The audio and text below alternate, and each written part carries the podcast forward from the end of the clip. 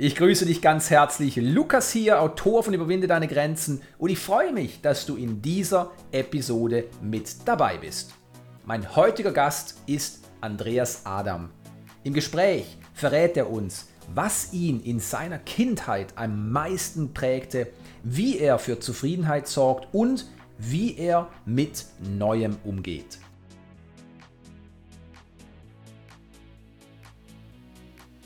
Andreas Adam ist Schauspieler gewesen und jetzt Psychologe und systemischer Coach. Mit fast 30 Jahren kam die Entscheidung, die Rolle nicht nur auf der Bühne, sondern auch im echten Leben zu wechseln. Er fing an, sich als Coach auszubilden und Psychologie zu studieren. Was geblieben ist, das Interesse am Menschen. Als Schauspieler war es die Faszination, in andere Rollen einzutauchen und diesen eine ausdrucksstarke Form zu geben. Durch das Studium hat er ein neues Verständnis von unserem Erleben, Fühlen und Denken entwickelt, welche er durch die praxisorientierte Arbeit als Trainer und systemischer Coach mit gelebter Expertise füllt. Er unterstützt Menschen dabei, ein zufriedeneres Leben zu führen, indem er ihnen dabei hilft, ihren eigenen Weg zu einem sinnvollen und erfüllenden Beruf zu finden.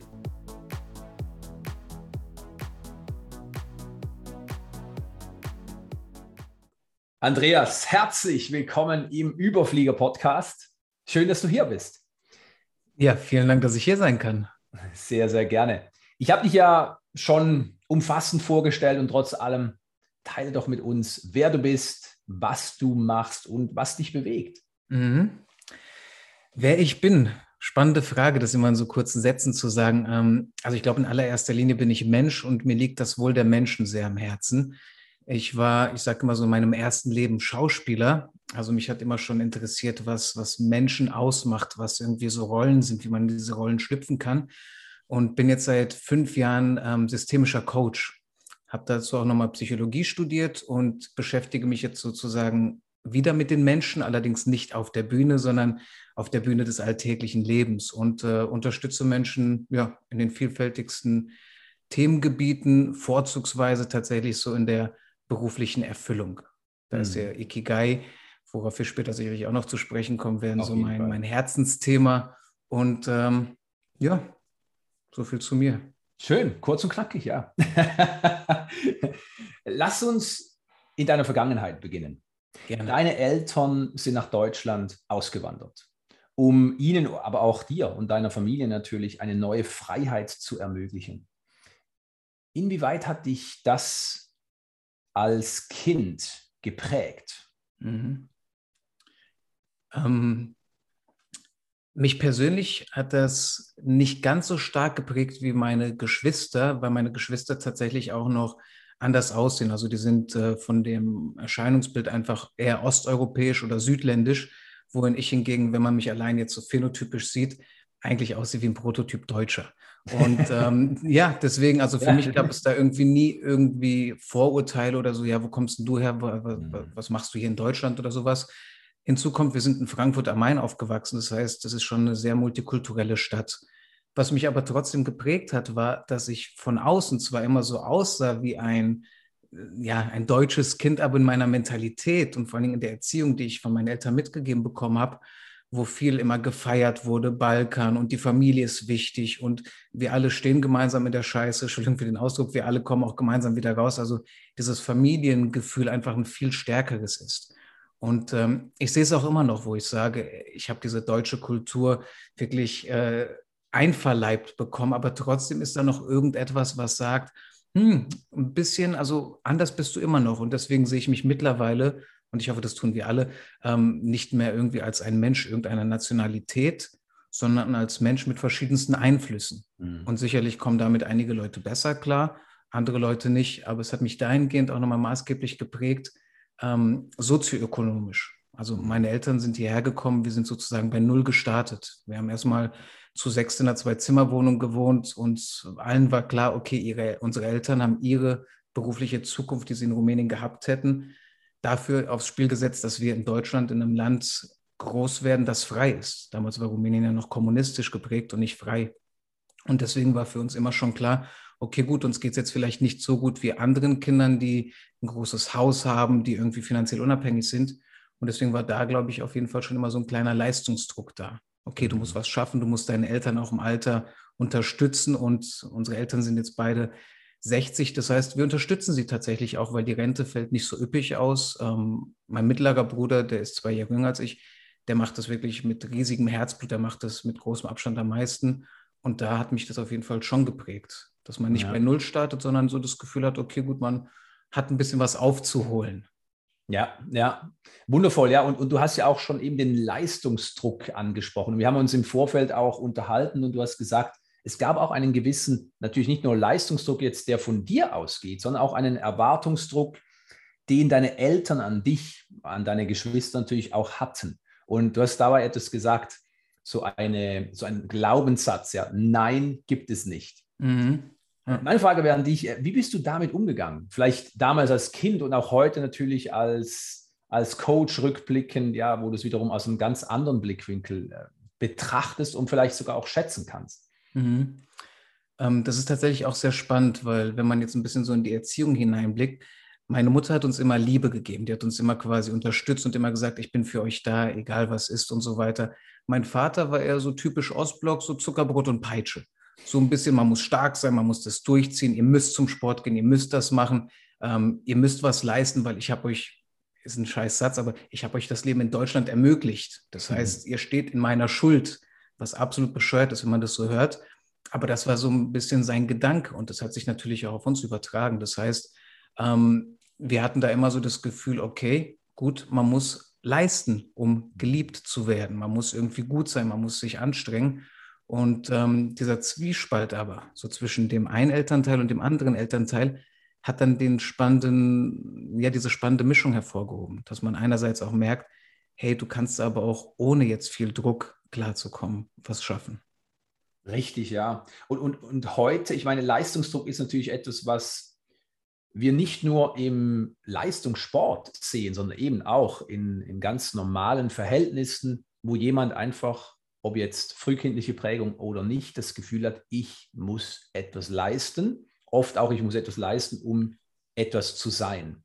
Mhm. Ist bei dir heute das Thema Leistungsdruck immer noch ein Thema oder konntest du es eben durch diese, ich sage jetzt mal, auch sehr gesunde Balance zwischen eben der Mutter die Liebe gibt und der Vater, der eher sagt, mhm. ihr müsst etwas tun, damit ihr etwas seid, was ja nicht selten ist für das männliche Wesen. Aber, aber wo stehst du damit heute?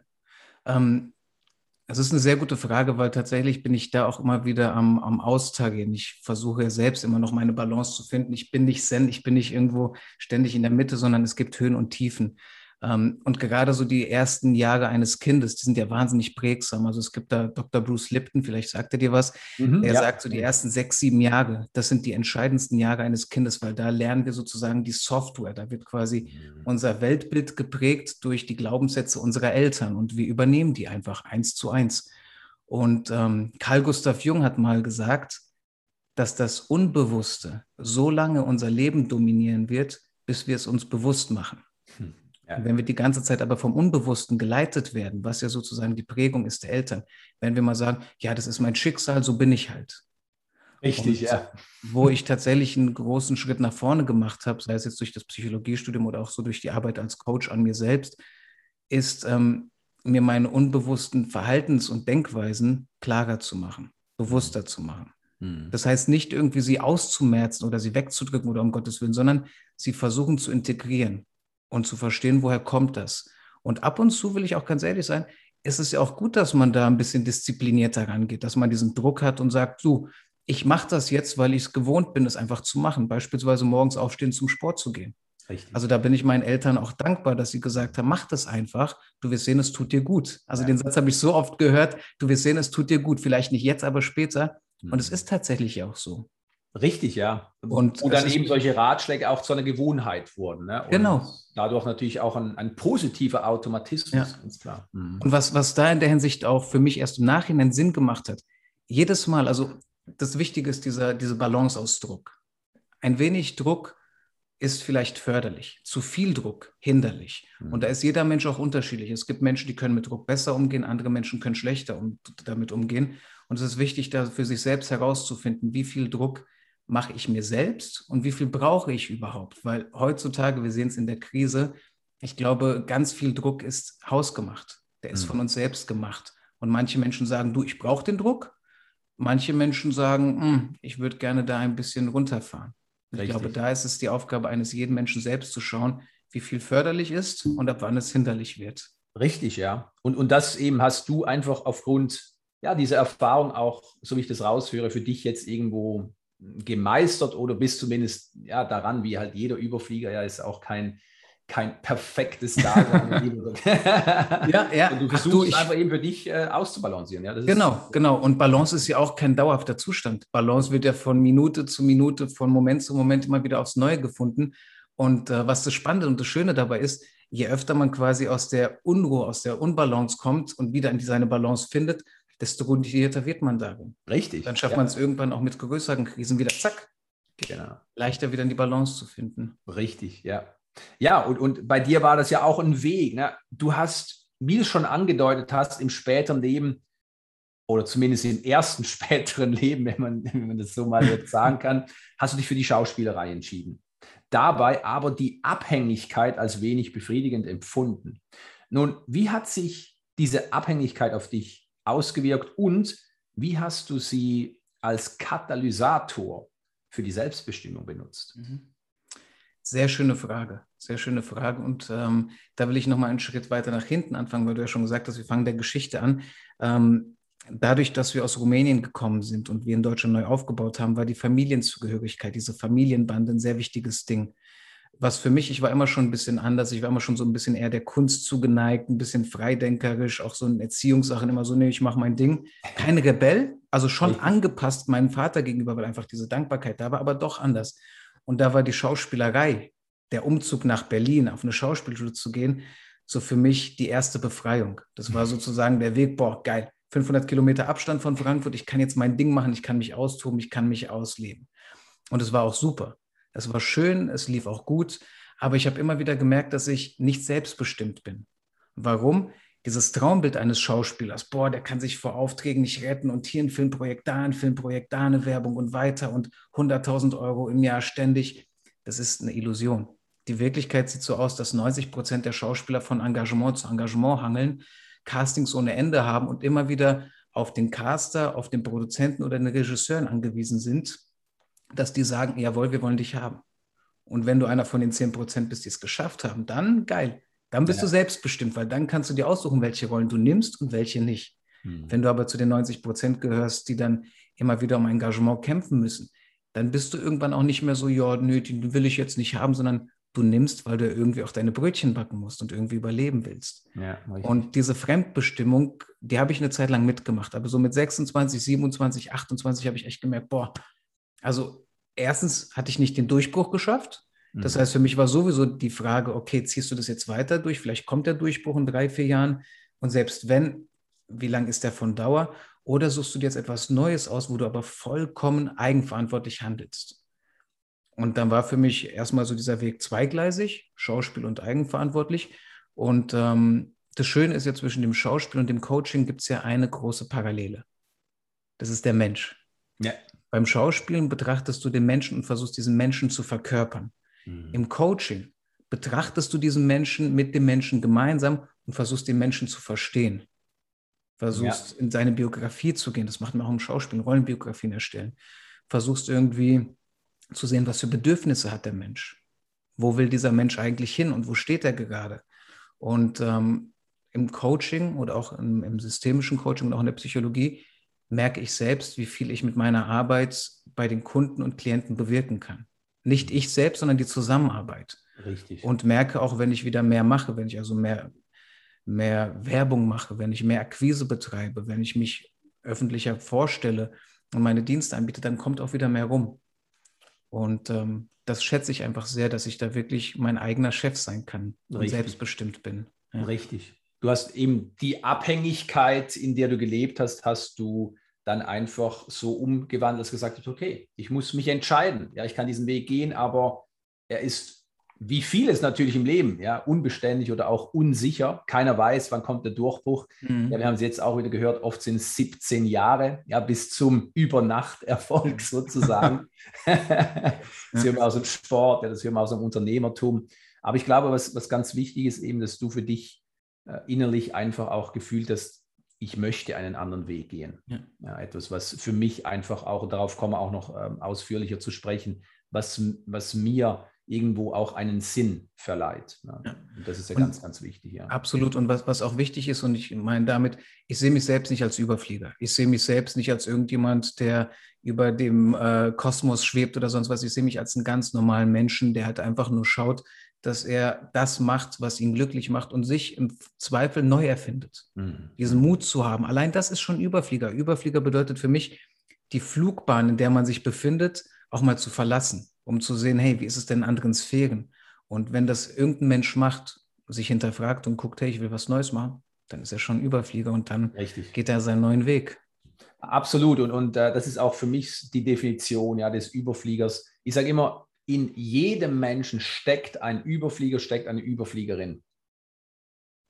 Die Frage ist, ob wir sie befreien, ob wir ihn befreien. Und das kann jeder. Ja, und das ist ja auch das, was eben so herausragend ist an allen Podcast-Interviews. Mhm. Es gibt diesen roten Faden. Mhm. Ja, weil Überflieger denken anders, sie fühlen anders, sie handeln anders, aber natürlich, in der Tat sind sie Mensch mhm. oder vielleicht sogar geistige Wesen. Ja, da können wir jetzt eine ganz andere Box aufmachen.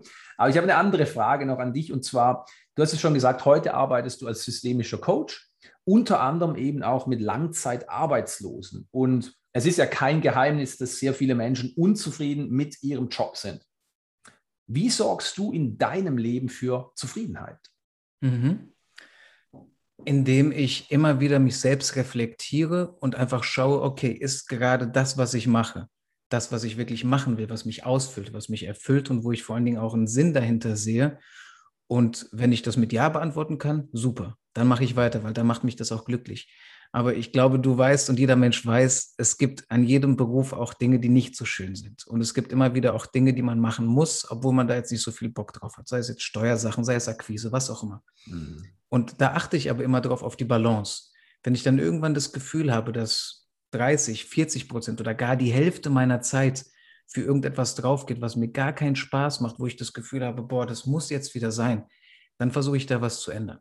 Mhm. Und dann würde ich das auch hinterfragen. Und das war tatsächlich bei mir als Schauspieler auch diese, dieser Schlüsselmoment. Ich habe mir das Jahr angeschaut und überlegt, okay, wie viele Drehtage hattest du jetzt in diesem Jahr? Okay. In wie vielen Tagen hast du dich gut gefühlt? Hattest du das Gefühl, boah, das geht in eine richtige Richtung? Wie oft warst du glücklich? Warst du zuversichtlich, dass ein Casting ansteht und was auch immer? Und an wie vielen Tagen ging es dir ganz realistisch gesehen scheiße? Mhm, mh. Und es war mehr als die Hälfte. Und das war so für mich der Punkt, wow. Okay, also der Traumberuf mit mehr als der Hälfte beschissener Tage ist nicht der Traumberuf.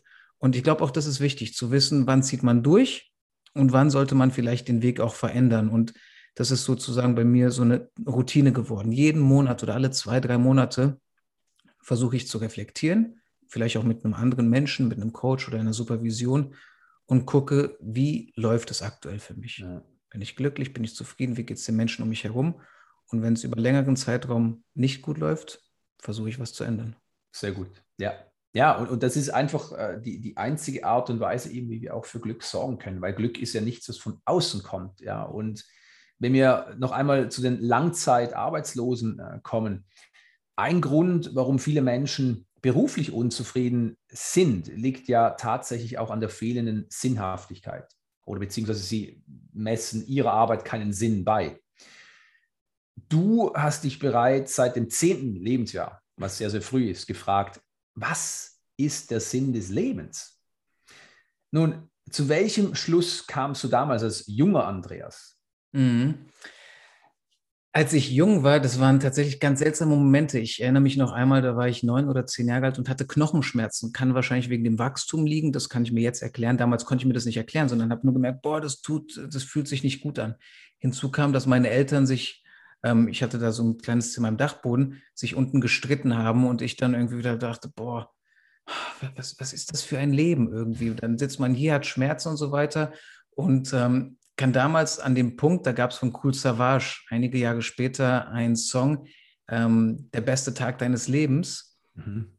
Und äh, da ist der Refrain, der Sinn des Lebens ist deinem Leben einen Sinn zu geben. Wow. Und dann war für mich irgendwie so klar, okay, es kann verschiedene Sinnhaftigkeiten im Leben geben. Mhm. Für meine Mutter ist es die Kinder. Die ist jetzt mein mittlerer Bruder, der ist, der ist so ein richtiger Überflieger. 30, zwei Unternehmen, Familie, Kind, die ist jetzt Oma und meine Mutter ist in dieser Rolle als Oma unglaublich glücklich. Es gibt Mütter und Väter, die in der Rolle als Eltern unglaublich glücklich sind. Und das verändert sich ja auch. Also in der Psychologie gibt es ein Thema, das nennt sich Selbstaktualisierung, dass man sich selbst immer wieder aktualisiert und hinterfragt, was macht mich gerade glücklich. Mhm. Und für mich ist es tatsächlich eine Tätigkeit auszuüben, in der ich mich lebendig fühle, in der ich das Gefühl habe, am Leben zu sein, in der ich mit anderen Menschen in Interaktion bin und in dem ich im besten Fall das Leben bereichern kann. Wow. Ja. Und das ist für mich ein Sinn in meinem Tun, in meinem Handeln, äh, in meinem Leben. Ja, ja, wundervoll. Und, und zu dieser Erkenntnis bist du schon mit zehn damals gekommen oder damals war es dieser Song, der eben sozusagen gesagt hat, der Sinn ja, des Lebens besteht darin, dem Leben einen Sinn zu geben. Genau, das war damals okay. so mit zehn. Mit zehn war wow. die Erkenntnis nur, okay, gut, es gibt verschiedene Leben, du musst dich für wow. etwas entscheiden. Ja. Das ja. war die Erkenntnis. Die Erkenntnis, das Leben zu bereichern und so weiter, die kam erst im Laufe der Zeit. Aber damals war wirklich so dieser Punkt, okay, das Leben ist wie so ein Tablett. Mhm. Du kannst verschiedene Tabletts äh, oder Speisen von diesem Tablett nehmen und du entscheidest dich, was du haben möchtest. Ich, ich muss dir nicht sagen, wie viele Berufswünsche ich damals als Zehnjähriger hatte, wo ich wöchentlich, monatlich mir gedacht habe, okay, jetzt will ich Rapper werden, habe mich dann irgendwie so Hip-Hop-Klamotten angezogen, die ganzen Hip-Hop-Texte auswendig gelernt. Dann wollte ich äh, Rechtsanwalt werden, dann was anderes, weil mir schon immer bewusst war, und das wahrscheinlich auch durch die Prägung meines Vaters, der quasi aus Rumänien trotz eines Neins, Ausreise verboten, ihr müsst hier bleiben, gelernt hat, nee, ich frage bei so vielen Leuten an, ich gehe zu so vielen Botschaften, ich gehe zu so vielen Einrichtungen, bis ich irgendwo die Ausreise bekomme, ähm, war in meinem Kopf klar, okay, jeder Sackgasse, jeder Weg, der mich nicht ans Ziel bringt, gehe ich halt einen neuen Weg. Ja. Wow. Das ist also Mindset, dass da ja, irgendwie die Beharrlichkeit, ja, die genau. auch eine ja. Eigenschaft des Überfliegers ist tatsächlich. Ja. ja. eben nicht aufzugeben, ja, wenn es beim ersten Mal nicht gleich klappt. Ja. Und das Spannende ja. auch nochmal, weil du jetzt die Arbeitslosen zweimal angesprochen hast, die Langzeitarbeitslosen tatsächlich. Ich bin da ähm, mit verschiedenen Jobcentern immer wieder in Kooperation und biete für Menschen, die über fünf Jahre arbeitslos sind, also wirklich schon harte Fälle sind und die oftmals auch psychische oder körperliche Beschwerden haben, Seminare an, die im Schnitt zwischen fünf bis maximal so acht Wochen andauern, auch gepaart mit Einzelcoachings, um dem wieder Eigenmotivation zu geben, um dem wieder irgendwie eine Perspektive zu bieten, weil das Problem ist, wenn du weißt, dass du auch ohne Arbeit zu Hause regelmäßig Geld bekommst. Keiner von denen ist glücklich. Keiner von denen sagt, ja, ich bin äh, richtig glücklich zu Hause zu sein. Aber man hat es sich in dieser Komfortzone so bequem gemacht. Und hinzu kommt, dass da wahrscheinlich in den meisten Fällen ein nicht zu so förderliches Elternhaus oder eine Umgebung dahinter steckt, wo man diese Beharrlichkeit oder man könnte es auch diesen Belohnungsaufschub nennen, nicht gelernt hat durchzuziehen. Und da macht man es sich oftmals in dieser Komfortzone dann bequem. Und meine Aufgabe ist es, oder was ich immer wieder sehe, ist, den Menschen zu zeigen, welchen Sinn wollt ihr eurem Leben geben? Mhm. Wenn der Sinn, den ihr eurem Leben geben wollt, zu Hause zu chillen, irgendeinem Hobby nachzugehen und euch das glücklich macht, dann macht weiter so. Mhm, Wenn ihr das richtig. Gefühl habt, und das haben die meisten, dass der Beruf tatsächlich auch ein wichtiger Schritt und ein wichtiger, ein wichtiger Lebensbereich ist, dann versucht da ein bisschen zu investieren. Und das ist unglaublich undankbar, weil wenn du fünf Jahre lang arbeitslos warst, in deinem Lebenslauf nichts drinsteht, dann den Stein erstmal zum Laufen zu bekommen, dass du irgendwo überhaupt ein Bewerbungsgespräch bekommst, dich irgendwo überhaupt erstmal vorstellen kannst, bis du den Job bekommst, da können wirklich Monate, Jahre vergehen. Und das ist ein harter Weg und da versuche ich die Menschen zu unterstützen. Sehr schön. Und, ja. Genau. Ja. Und kannst eben natürlich auch eben jetzt auf, aufgrund deiner eigenen Prägung, was die Beharrlichkeit anbelangt, natürlich auch äh, sehr, sehr viel Wertvolles mitgeben, weil ja. es gibt keinen Überflieger, egal wie wir sie oder ihn jetzt definieren, der nicht beharrlich sein Ziel verfolgt. Du hast zwar richtigerweise auch gesagt, aus meiner Sicht ähm, richtig, dass es Momente gibt, wo wir vielleicht nicht nur eine Kurskorrektur vornehmen dürfen, sondern auch vielleicht etwas lassen sollten. Aber die Realität ist die, dass die meisten scheitern, weil mhm. sie zu früh aufgeben. Ja. Und zur Beharrlichkeit auch noch ein ganz wichtiger Punkt. Äh, da habe ich letztens mit einem Freund drüber gesprochen. Ich habe da nicht Beharrlichkeit, sondern das englische Wort Grit benutzt, ja. weil Grit in vielen Studien immer wieder genannt wird, dass das wirklich der Erfolgs- äh, entscheidende Faktor ist.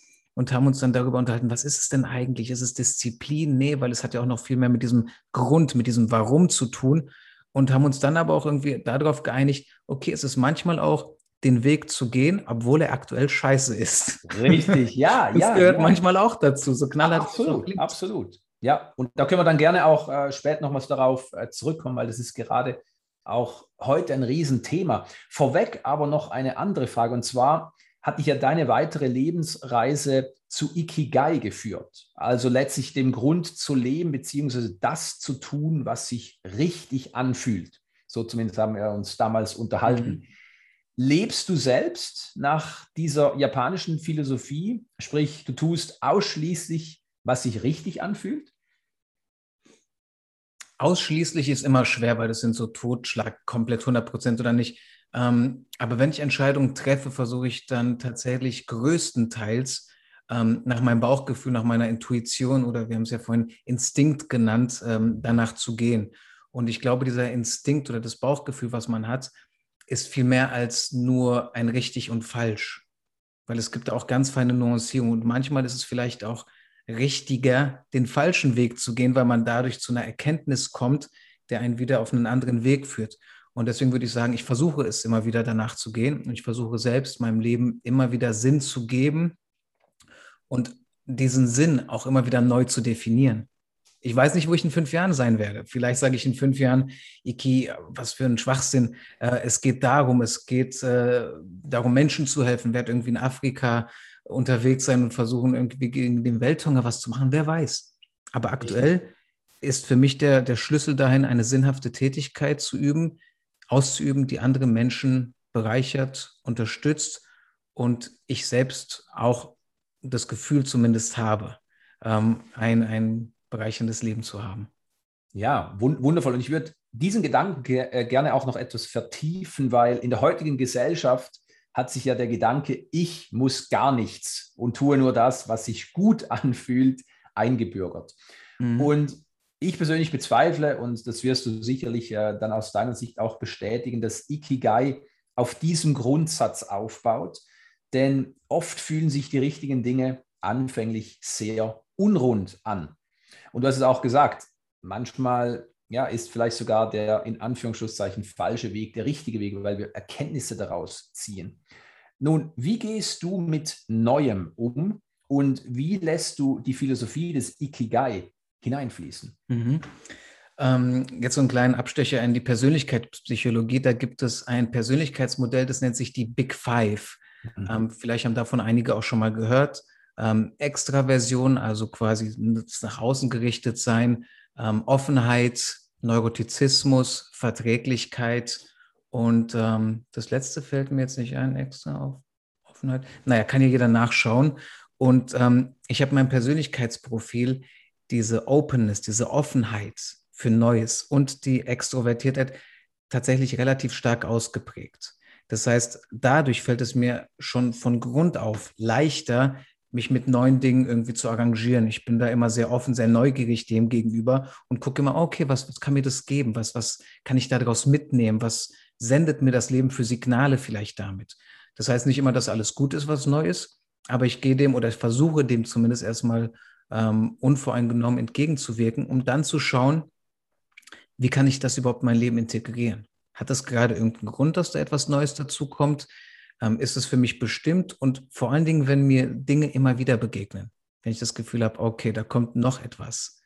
Ähm, es kann ja vielleicht nur auf den ersten Eindruck als etwas Neues sein, was aber nur anders verpackt ist. Und da versucht mir das Leben tatsächlich irgendeine Lektion zu zeigen oder mich auf irgendeinen Pfad hinzuweisen, da gehe ich immer sehr behutsam mit um und versuche da wirklich irgendwie neugierig wie ein kleines Kind sich die Sachen anzuschauen und zu gucken, hey, wofür ist das gut?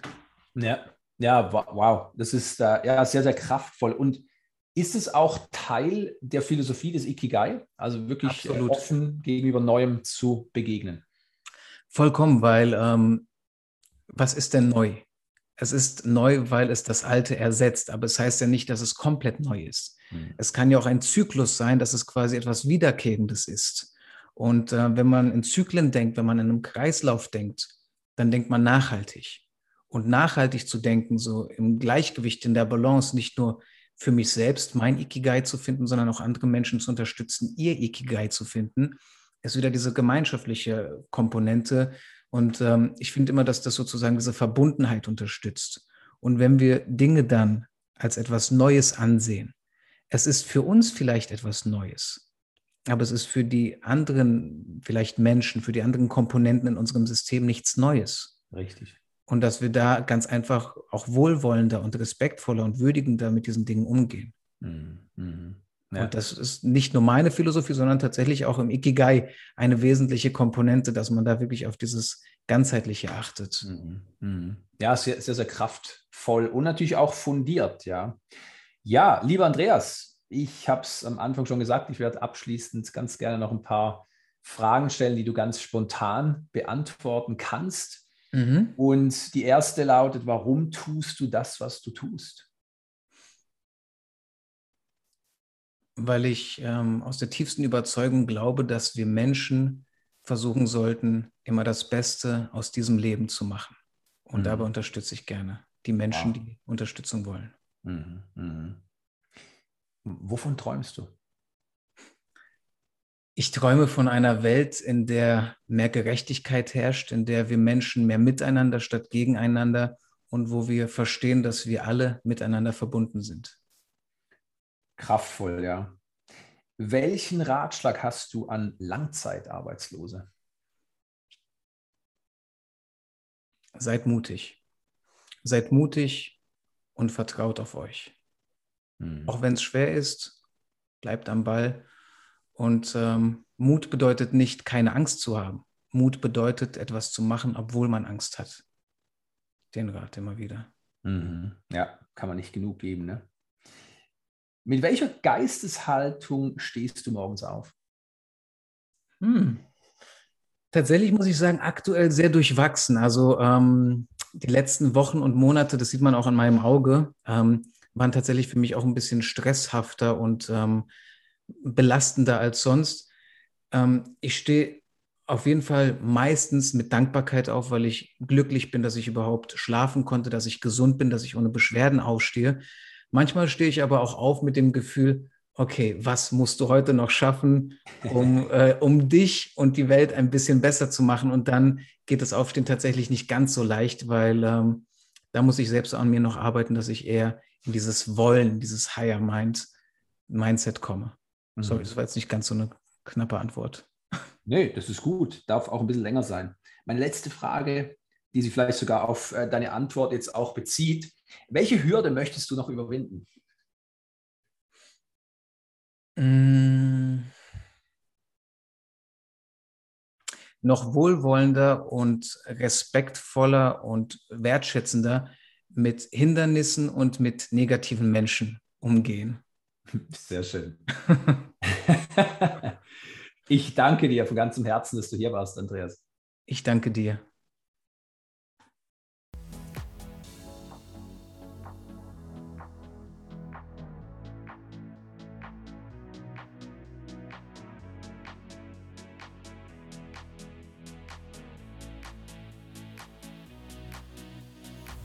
Danke, dass du dir diese Episode angehört hast. Ich wünsche mir von Herzen, dass auch du ganz viel für dich mitnehmen konntest.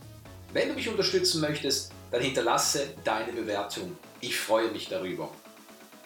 Wenn auch du deine Großartigkeit immer mehr zum Ausdruck bringen möchtest, dann besuche meine Webseite und hole dir meine gratis E-Books und lies mein Buch Überwinde deine Grenzen. Bis zum nächsten Mal und denk dran, in dir steckt Großartigkeit.